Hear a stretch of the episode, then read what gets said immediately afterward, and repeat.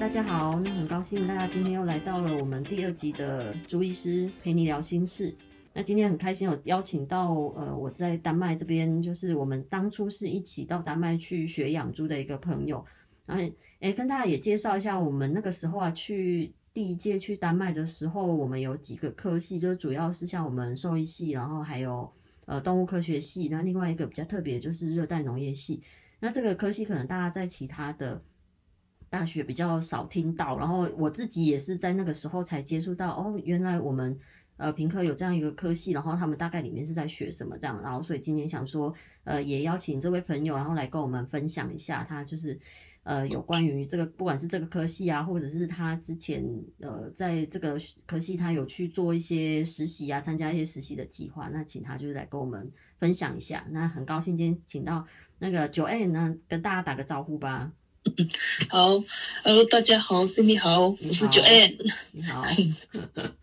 好，那你就帮我们介绍一下热带系的那个，我连他的全名都不太知道哎，你要不要跟我们的听众讲解一下？好，我们系所的全名是热带农业暨合呃什么技国际合作系，自己都忘了，糟糕，马上要猜。对，嗯、对啊，热带农业暨国际合作系，对。是全名，那我们就是就是简称热农系啦，对啊。那我们系所，我介绍一下我们系所。好啊，好啊。呃，就我们系所是也算，这是算也算蛮特别的啦，因为我们系所，呃、欸，它第一个就是全英语上课嘛，就是一个国际系，要走向国际化，就变就 我们全英语上课，然后再加上我们系所在招生的时候是有一些呃邦交国的学生，就是会有。国外像你们知道的非洲、南美洲，或者是什么中南美洲的那一些国家，然后还有一些东南亚的国家的学生都会来就读我们系所。那所以我们的同学啊，其实很多黑人啊，或者是也有白人都有，就是一个蛮多元的系所。那我们的系所课程也很有趣，就是一开始。进去就分了，呃，因为热带农业嘛，很广，其实分了植物跟动物这样子，就是农园系所的一些课程啊，或者是动科系啊，然后森林系、水产养殖系的一些基础课程，我们都会有机会去上到。对，那我自己就是本身就是选了动物组，所以我后来就是接触到蛮多呃动畜系那一边。的的科目这样子，嗯，那你们除了说上课部分的话，就是包括一些呃农业的种植，然后还有一些畜牧业的发展，全就是全部都会都会包含在里面，就对。你刚才还提到有水产养殖啊，对啊，对啊，就是就是全部都会稍微有点摸过这样子，嗯，摸过，然后你们可以再按照自己的兴趣，然后就是再去选择。深入了解某一个领域，这样，因为你好像在，呃，就是在学校也要选那个马实验室，因为我们平科有一个蛮有特色的地方，我觉得是因为我们会，呃，学校会要求我们，就是或者是科系会要求我们，就是要去选择一个实验室，然后跟着学长姐，然后去更深入的了解某一个领域，这样子。对，你们，你那个时候是选择哪一个实验室啊？我们那时候我也是大三的时候去选的实验室，那我就。跟我一个朋友一起去了洞穴系那一边，选了一个家禽实验实验室，嗯、去做专题的题目。对，对啊。然后那个家禽的学姐，她那时候当初是在做一个 CT 扫描的，呃，对对土鸡的土体评级。那她就是，那我参与的部分就是，我们是做呃，我们一般的那一种。分析实验就是去分析它的生理组成嘛，一般的科学方法，然后再加上他去做用 CT scan 扫描出来的那一些数据去做比较，然后去看看它有没有呃，就是 CT scan 出来的结果会不会跟我们在做呃一般的分析方法的那个数据是类似的，嗯，相同的这样子。对，因为现在的话，因为我们那个时候你应该也有印象，我们去那个丹麦的 Danish Crown 他们的那个肉品公司去参观嘛，然后他们有让我们看一些他们相关的流程，然后就是印象比较深刻的是，因为我们台湾在传统的拍卖市场那边，还是主要在用，就是你可能只能用眼睛，然后去评判这一只猪的，就是感觉上好像就是凭经验，就是瘦肉率比较高啊，或者是哦它的体型看起来不错啊，那可能它跟它的肉质啊会有一些相关性。哎，不过在丹麦那边的话，是他们有那个，他们是用超音波的扫描，然后就是一只猪过去了以后，他马上就可以去计算出它的不管是土体率啊，或一些瘦肉率这样。然后我觉得这个速度真的是蛮快。如果说未来我们真的可以应用在，呃，像你说的，如果是在土鸡这一块的话，听起来是好像还不错，就是速度会更快啊。那个时候，诶，我我不晓得我们我们平科有这样子的机器吗？就是 CT。是是你们那边的吗？还是说是跟兽兽医医院这边借的吗？兽医系的，那我记印象中是兽医系动物医院那边的啊，就是大家其实都有合作就对了。对对对，有去跟他们借，所以我去看过一次。哎、嗯，但我后来好像在某个课程，但我忘记是我这有点忘记是社会老师开的课，是不是你们那边开的课？就是也是带我们去参观那个。扫描的地方，嗯，对对，然后还有真的把人送进去体验，体验了一下这样子，对，还蛮有趣的。对啊，对对，因为他我们的那一台那个扫描的机器，它也其实也是那个，我印象中好像是我也是我们校友捐赠的吧，然后所以真的就是真的很感谢他们，我们才有这个机会，不管是你那边你们那边在做研究，或者是我们这边对于一些动物的研究，其实都很非常的有帮助。对啊，那诶，这边有听到你说，就是因为除了研究是，你们应该也是要进学校的牧场去去帮忙吧，或者是说去去做一些实习吗？一些课程？有啊有啊，我们大二的时候就有安排跟东旭系那边呃一起上那个牧场实习，因为我们就整二年级就是上下学期都有开课嘛，那。动物组的同学就都要去，呃，一个学学期就去他们的肉猪舍实习啊，跟着他们一起养肉猪，然后，然后另外一个学期就会到乳牛社去做实习，然后去去学习一下挤牛奶啊，然后喂牛啊，就是一些基基本的照养这样子。然后我们对，然后我们大三、大四也有开家禽的。实习就是自己养白肉鸡啊，然后还有去洞虚溪那边的蛋鸡舍实习。对、嗯、对，在就是在学校牧场的部分。那、我我是有听说你之前有聊到说，就是你后来有到呃，就是几个国家也是类似像这样的实习，像是呃帛琉啊、泰国啊，然后或者是跟着我们一起去丹麦。哎，帛琉这部分是不是也跟我们介绍一下？因为帛琉算比较特别，我们比较好像比较少接触，说不晓得他们那边的农牧业大概是什么样子啊？嗯，好啊。不过那帛琉那边，因为那边的计划就是一个呃，台湾政府跟帛琉政府那一边的一个畜牧养殖合作计划。那他们我们在那边的角色就有点像是呃，辅导农民的这个角色，就是我们去在那边有一个。呃，小小型的养猪场，还有一个养鸡场这样子，那我们就在那一边饲养嘛，然后会去辅导农民说要怎么去饲养这些呃土鸡啊，或者是怎么饲养猪只。那我们这边因为那边那时候是也是一个教授提供给我们热农系的一个实习机会嘛，那他在他在那边也有帮忙做一些基因改良的。的东西就是帮他们把他们自己的猪种提升到，就是可以像我们台湾这样子，呃，变成比较是三品种猪这样子，产肉率比较高，嗯，的一个猪种。因为他们自己的品系也是偏本土种，也是偏小型啊，中小型，所以你你可以想象，就是哎，中小型，那它的产肉可能就没有那么高。对对啊，嗯嗯，对啊，所以他们就是我们在那边主要做的就是，哎，我们有自己养养母猪嘛，然后会也会生产小猪，然后卖给他们当地的农民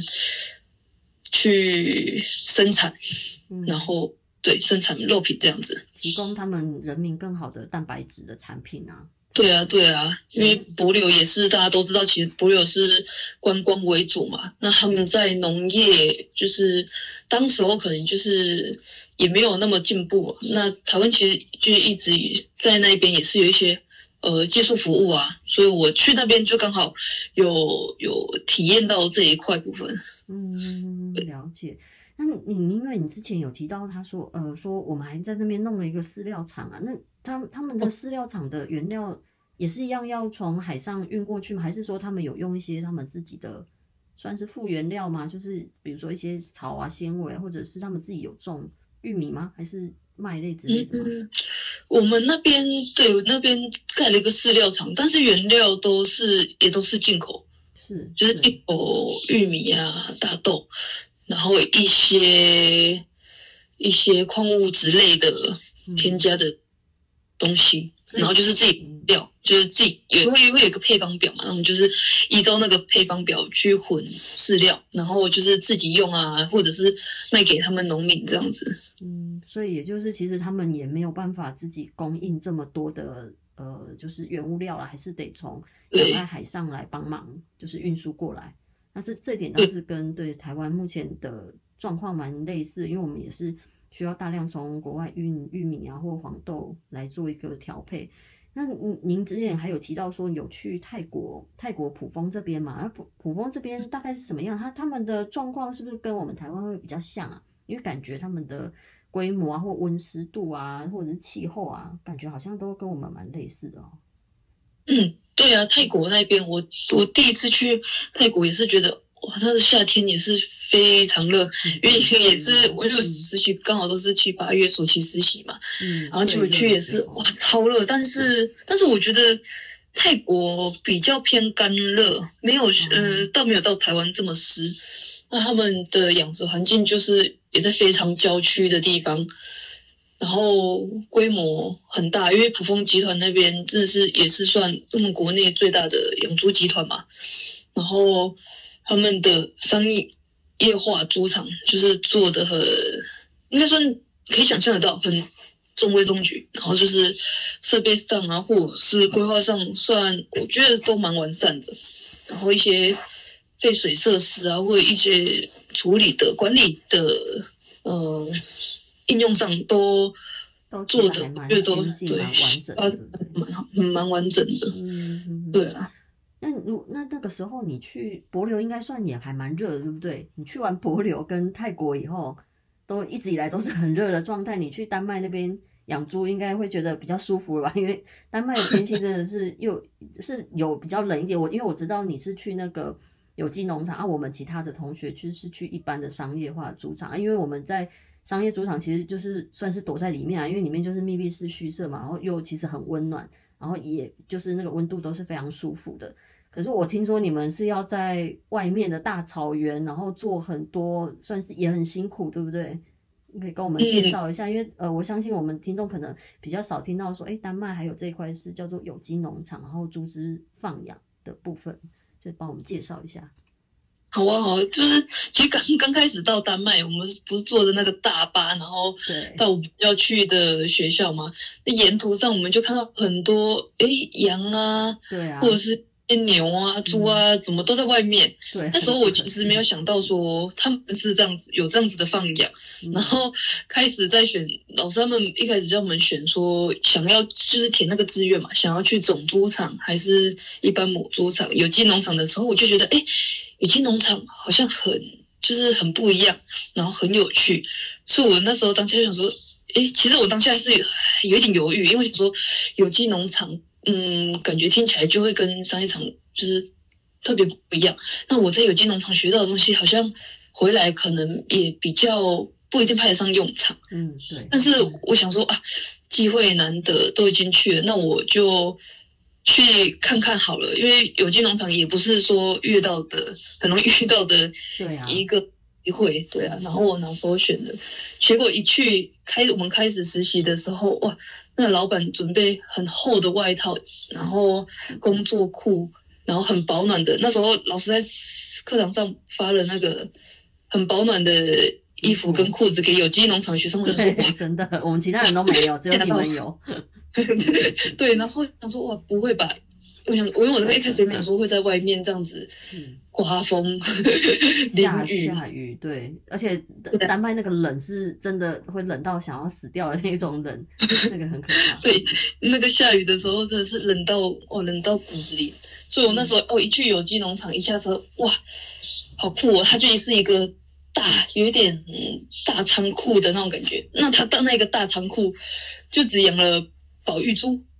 所以，所以剩下的猪全部都在外面嘞，就是母猪啊、公猪啊，队友都会在外面看到，非常大的一片草地，所以一进去就哇，有惊艳到，然后在大草原就看到一头母猪，然后带着好多小猪，就是自由自在在外面奔跑，那也不太用，也。不太需要真的去照顾他们，就是也是就是定时的喂食啊，然后注意他们的水源啊足不足够。那其实因为他们在外户外，我真的很少遇到会有什么疾病的问题，就是其实猪看起来都很健康，然后很自在的在外面自由奔跑着，然后就觉得哇，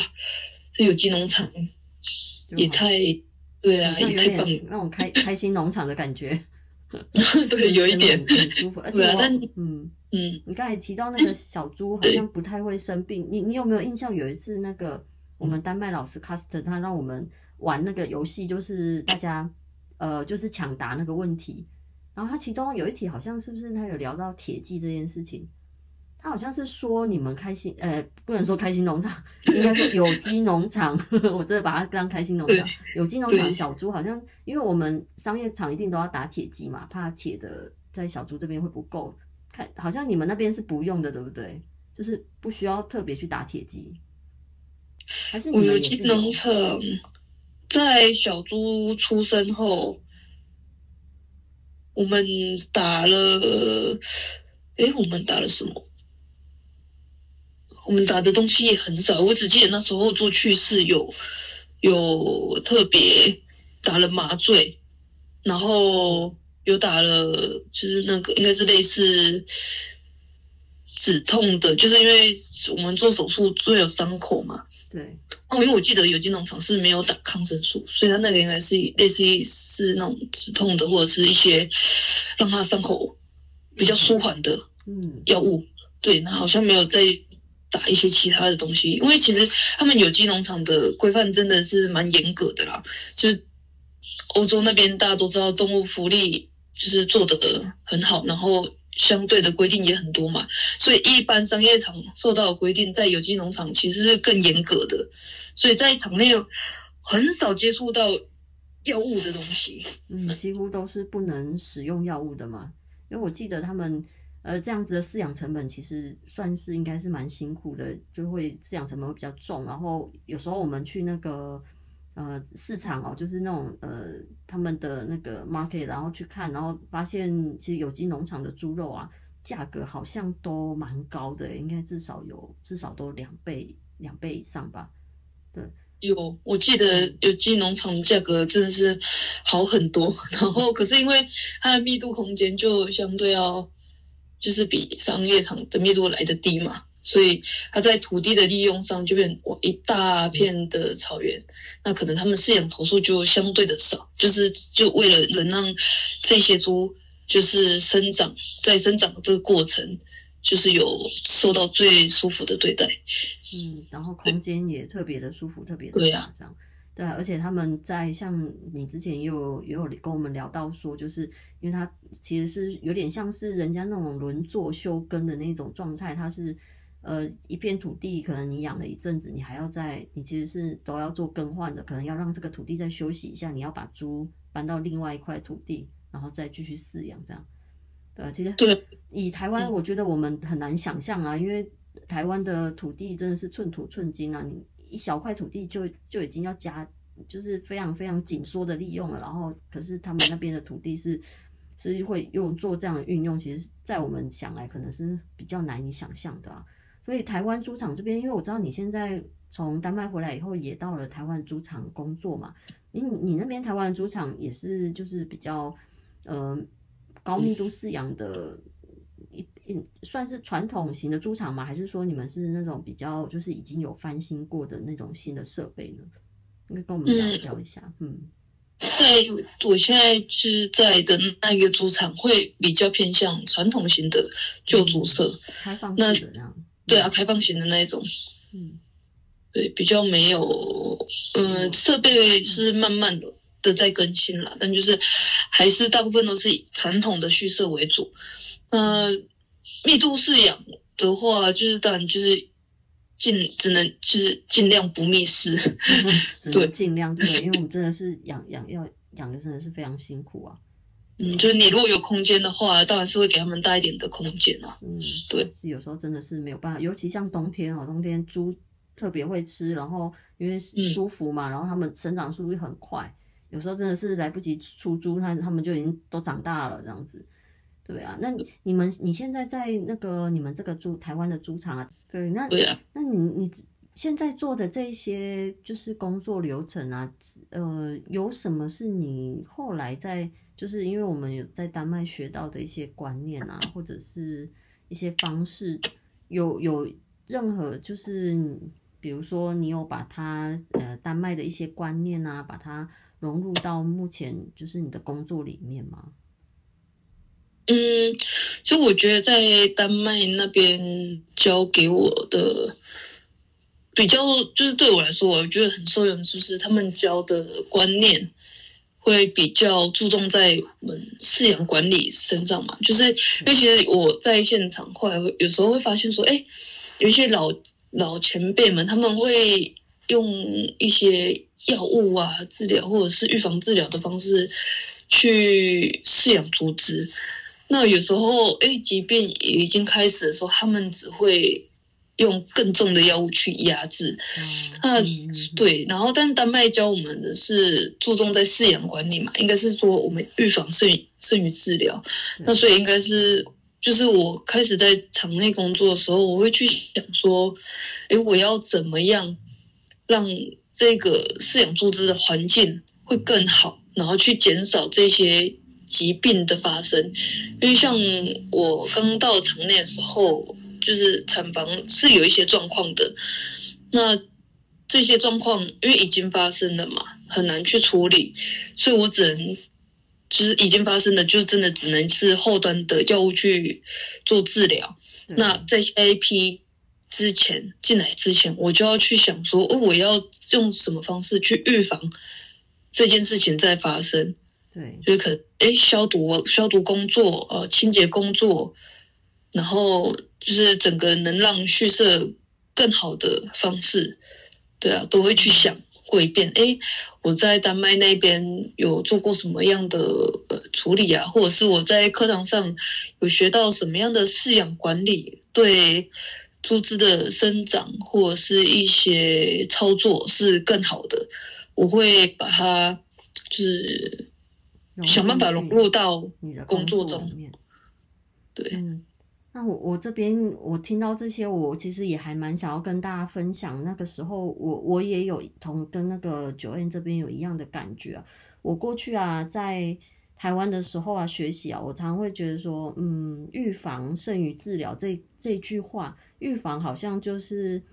哦，比如说饲料长期的加药嘛，就是它可以好像可以。预防那个猪只的肠道疾病啊，或者是其他的疾病，反正就是预防添加药物这样，所以就会没事。或者是说，呃，预防就是指就是打疫苗，只要打了疫苗，然后后面都不会生病这样。但是后来我到丹麦以后，他们给了我一个还蛮特别的观念，因为我那个时候在农场的时候遇到一个他们的呃丹麦的兽医师，然后我就给他跟他进行一段简简短的访谈这样，然后。他就有提到说，其实预防的观念呢、是比如说啦，今天我们有看到，呃，产房有小猪在拉肚子，他他最先想到的不是打，可能不是打大肠杆菌的疫苗，或者是说，也不是说先就做做头药这样，他想到的是小猪的保温有没有正常，有没有在它适合的环境里面，或者是说这只母猪它的奶水够不够？然后他现在身体状况怎么样？他是不是头一次生生小孩的新手妈妈？因为这种新手妈妈其实也比较容易有抗抗体不够，然后可能没有办法保护到小猪，小猪也比较容易下痢。那他会所有的事情都检查一遍以后，好，那真的是所有东西都做得很好了。那真的还是有发生的话，然后我们再用再使用药物去处理这样。然后另外就是他们。呃，因为丹麦他们的一个商业模式比较特别啊，他们那边的兽医师是不能够贩售那个药物的，然后包括疫苗也不行。那这部分全部都是由国家来统一处理，就是兽医师可以开处方签，然后或者是帮你代订购，但是他们是没有办法，呃，借由这一块就是来。就是当做维生的工工作这样，那我那时候有问他们说，哎，那如果说既然可能我们没有办法靠这样来经营自己的事业的话，那你们要怎么样？那毕竟我们兽医师还是得要生存。然后他也有提到说，那那呃，就是政府也有规定说，哦，就是每一个农场，那你都必须一定要配有一个兽医师。那而且这个兽医师他要做的事情就还蛮多，比如说他就是一定会来审，就是来。每至少每个月会过来你的厂里面看一下。那如果说你这边药物用的过多，那他可能就会花更多时间来这边辅导你。而而他来辅导的话，他每次从他诊所就是一上车的时候就开始在算那个薪水了，就是在算钱了。对，所以他们就是其实也是有他们自己就是工作的方法啦，但是就跟我们这边不太一样，对。然后我觉得，像预防胜于治疗这个观念，其实是我们还要再思考一下的啊。究竟什么才叫做是真正的预防？这样子，对啊。那诶，Joanne，我刚才聊讲了哈，讲了那么多，那诶，那你在比如说你跟现场的员工沟通呢？其实这一块我也还蛮好奇的，就因为你应该也知道，我们可能。呃，台湾是比较呃，可能我们会跟前辈啊请教说，哦，可能猪要怎么养啊？那那我们要跟他们做学习啊。然后在丹麦的阶级制，我觉得好像不是那么明显。我发现老板跟员工是他们的讲话的方式，还有对话方式，感觉都是比较平行的那种感觉。那你这边如果跟现在台湾猪场的员工来沟通的话，那你会用什么样的方式吗？有？跟我们分享一下，这样。啊，我其实我在这个猪场，我觉得一开始进去啊，当然会比较陌生，会比较比较怕跟上司讲话，嗯、但就是就是像嗯，怕对啊，我又怕怕他很凶，因为有有一些前辈看起来就是 诶没有笑的时候，哇，那个。那个脸真的是 让人家就肃然起敬，很 害怕不敢讲话。对，对，嗯，对啊。然后老板也是看到老板就觉得哇，老板还是离远一点好了这样子。对啊，但其实相处过后会发现，哎，其实呃前辈在教我们的时候，他也是算蛮细心的。那他也很放，那时候哎刚带我的时候，他也很放心的把事情交代给我。然后让我去尝试去做，那因为他他呃对我的方式就会比较偏向，嗯，他教我嘛，然后我不懂，我再去找他讨论，就是会让我比觉得比较没有那么呃上对下命令的那一种感觉，反而会比较是讨论型的。诶，像他如果跟我讲一些问题，那我不懂，我就直接跟他讨论，就是跟他反映说，诶。哪里那什么部分不懂啊，或者是什么东西这样做可不可以？就是我们到呃，就是到我中后期，其实发现，哎，用双向的沟通会比说，哎，他直接命令我要做什么，即便你觉得这个好像听起来怪怪的，不太合理，你就是要去做。就是我们比较不会有这这样的感觉，所以其实我在这边跟上司或跟上司或者是跟同事的沟通上，都会比较偏向是哦，我们双方来讨论。假设有一个问题发生了，那我们就会去讨论说，哎，怎么会？嗯，哎，然后就是开始讨论说，哎，哦，我们产房这样子处理，是不是哪里出了问题啊？然后是不是哪里需要改善？那我们就哎，下一次。遇到一样事情，呃，遇到就是新的一批的时候，那我们的操作是不是哪里要改变一下？那看看是不是可以改善？状况，所以在猪舍里面，嗯，在基本就是我们原本的比较熟悉的员工啦，就是都可以比较又轻松，然后互相去沟通讨论的方式来在就是在工作环境会比较开心一点，但也有时候也是会遇到哎。诶脾气就上来了，对，就是也是会有沟通不良的时候，对啊，那时候就会变成说，哦，你其实因为你对你的同事也有一定的熟悉程度了嘛，你也知道，哎，他可能现在就是在闹脾气，所以就是对啊，你就你就给他闹脾气啊，闹完好一下子过了没事了，我们再来好好讨论，诶，那我们到底结论是什么？就是就比较不会是当下我一定要跟你大吵大闹啊，怎样怎样啊，我吵一吵然后就离职，比较不会是这种、嗯、这种方式啊，对啊，嗯、听起来就是、啊、那嗯。嗯，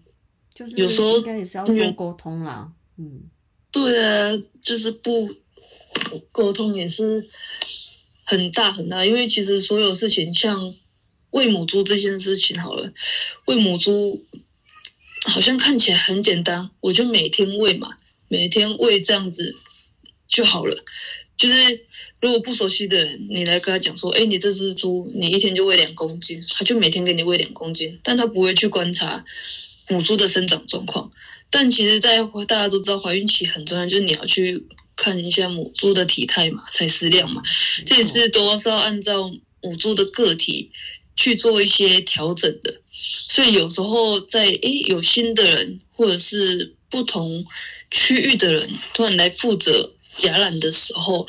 你就要特别去跟他交代说，诶，你这样今天这样喂，那你要在后面观察说，诶，可能会有一些问题他没有发现，那你就要试着去跟他沟通，慢慢的沟通，然后让他去改变喂饲的方式。那你如果可以就是这样子慢慢跟他讲，慢慢讲，然后他也接受听你的话，那我觉得这就是一一个有效的沟通，就相对的会来的来的好，比你比起你跟他说，哎，这只瘦的喂多一点，那只胖的喂少一点，就是还要来的，还应该是对他们来说也比较能接受啦。对啊，对啊，听起来就是，嗯、呃，你你是告诉他，就有点像人家说什么，不要只给他。鱼嘛，你要给他一个钓竿，就是我们要教他们怎么去去看母猪的体态，然后告诉他说，为什么我觉得这只母猪应该喂多一点，为什么这只母猪要喂少一点，然后让他们知道要怎么样自己去做调整。然后我觉得听刚才还有听到你说就是双向沟通这件事情，因为呃，因为我我有时候也会接触到就是一些客户的农场，那难免有时候可能。呃，过去我们台湾的一个有时候一些前辈的方式啊，或者是说，呃，可能比较资深的同事会希望说，我们就是呃，可以多按照我们的，多按照他们希望我们做的去去做。但是其实我们这边可能，呃，也会想要，也会想要多跟他们沟通，说，哎，其实我有，哦，有听到一些新的观念啊，或者是其他厂好像有一些不错的做法，然后。就是希望大家彼此就是可以多多参考，然后多交流，然后这样我们才可以越来越提升我们台湾猪场的状况。因为我们台湾比较辛苦一点，是我们没有像丹麦，丹麦他们有有一个他们的猪农有自己成立一个就是养猪的研究中心，他们有呃就是投资在那边，然后里面就会有很多的研究都是跟猪相关的，所以他们才有办法建立一个适合他们丹麦的养猪的。就是标准作业流程 SOP 这样，但是因为台湾的状况就比较不一样，就是可能在研究这个基础的饲养观念比较稍微少一点，然后或者是呃我们大家的蓄舍也不太一样，然后所以品种也稍微比较不一样一点，所以可能也没有一个标准的 SOP 了。但是如果我们大家可以团结起来，然后互相交流啊，然后多参考别人的意见，我觉得其实对于我们养猪未来会真的会越来越好这样。对啊，那今天也谢谢九 N 啊，来跟我们分享那么多，就是不管是呃丹麦这边啊，然后台湾，然后还有那个帛琉泰国这边的一些经验这样啊。如果说对那个我们平科热带农业系，然后有兴趣的朋友啊，你们都可以在下方留言，然后我们就是可以在就是有任何问题，我们再请 Joanne 就是来跟大家就是 回答一下，这样解惑一下，这样。好，那今天就先到这里喽，那我们就谢谢大家，然后谢谢谢谢 Joanne，好，谢谢 Sammy，哎，谢谢你好，拜拜，拜拜。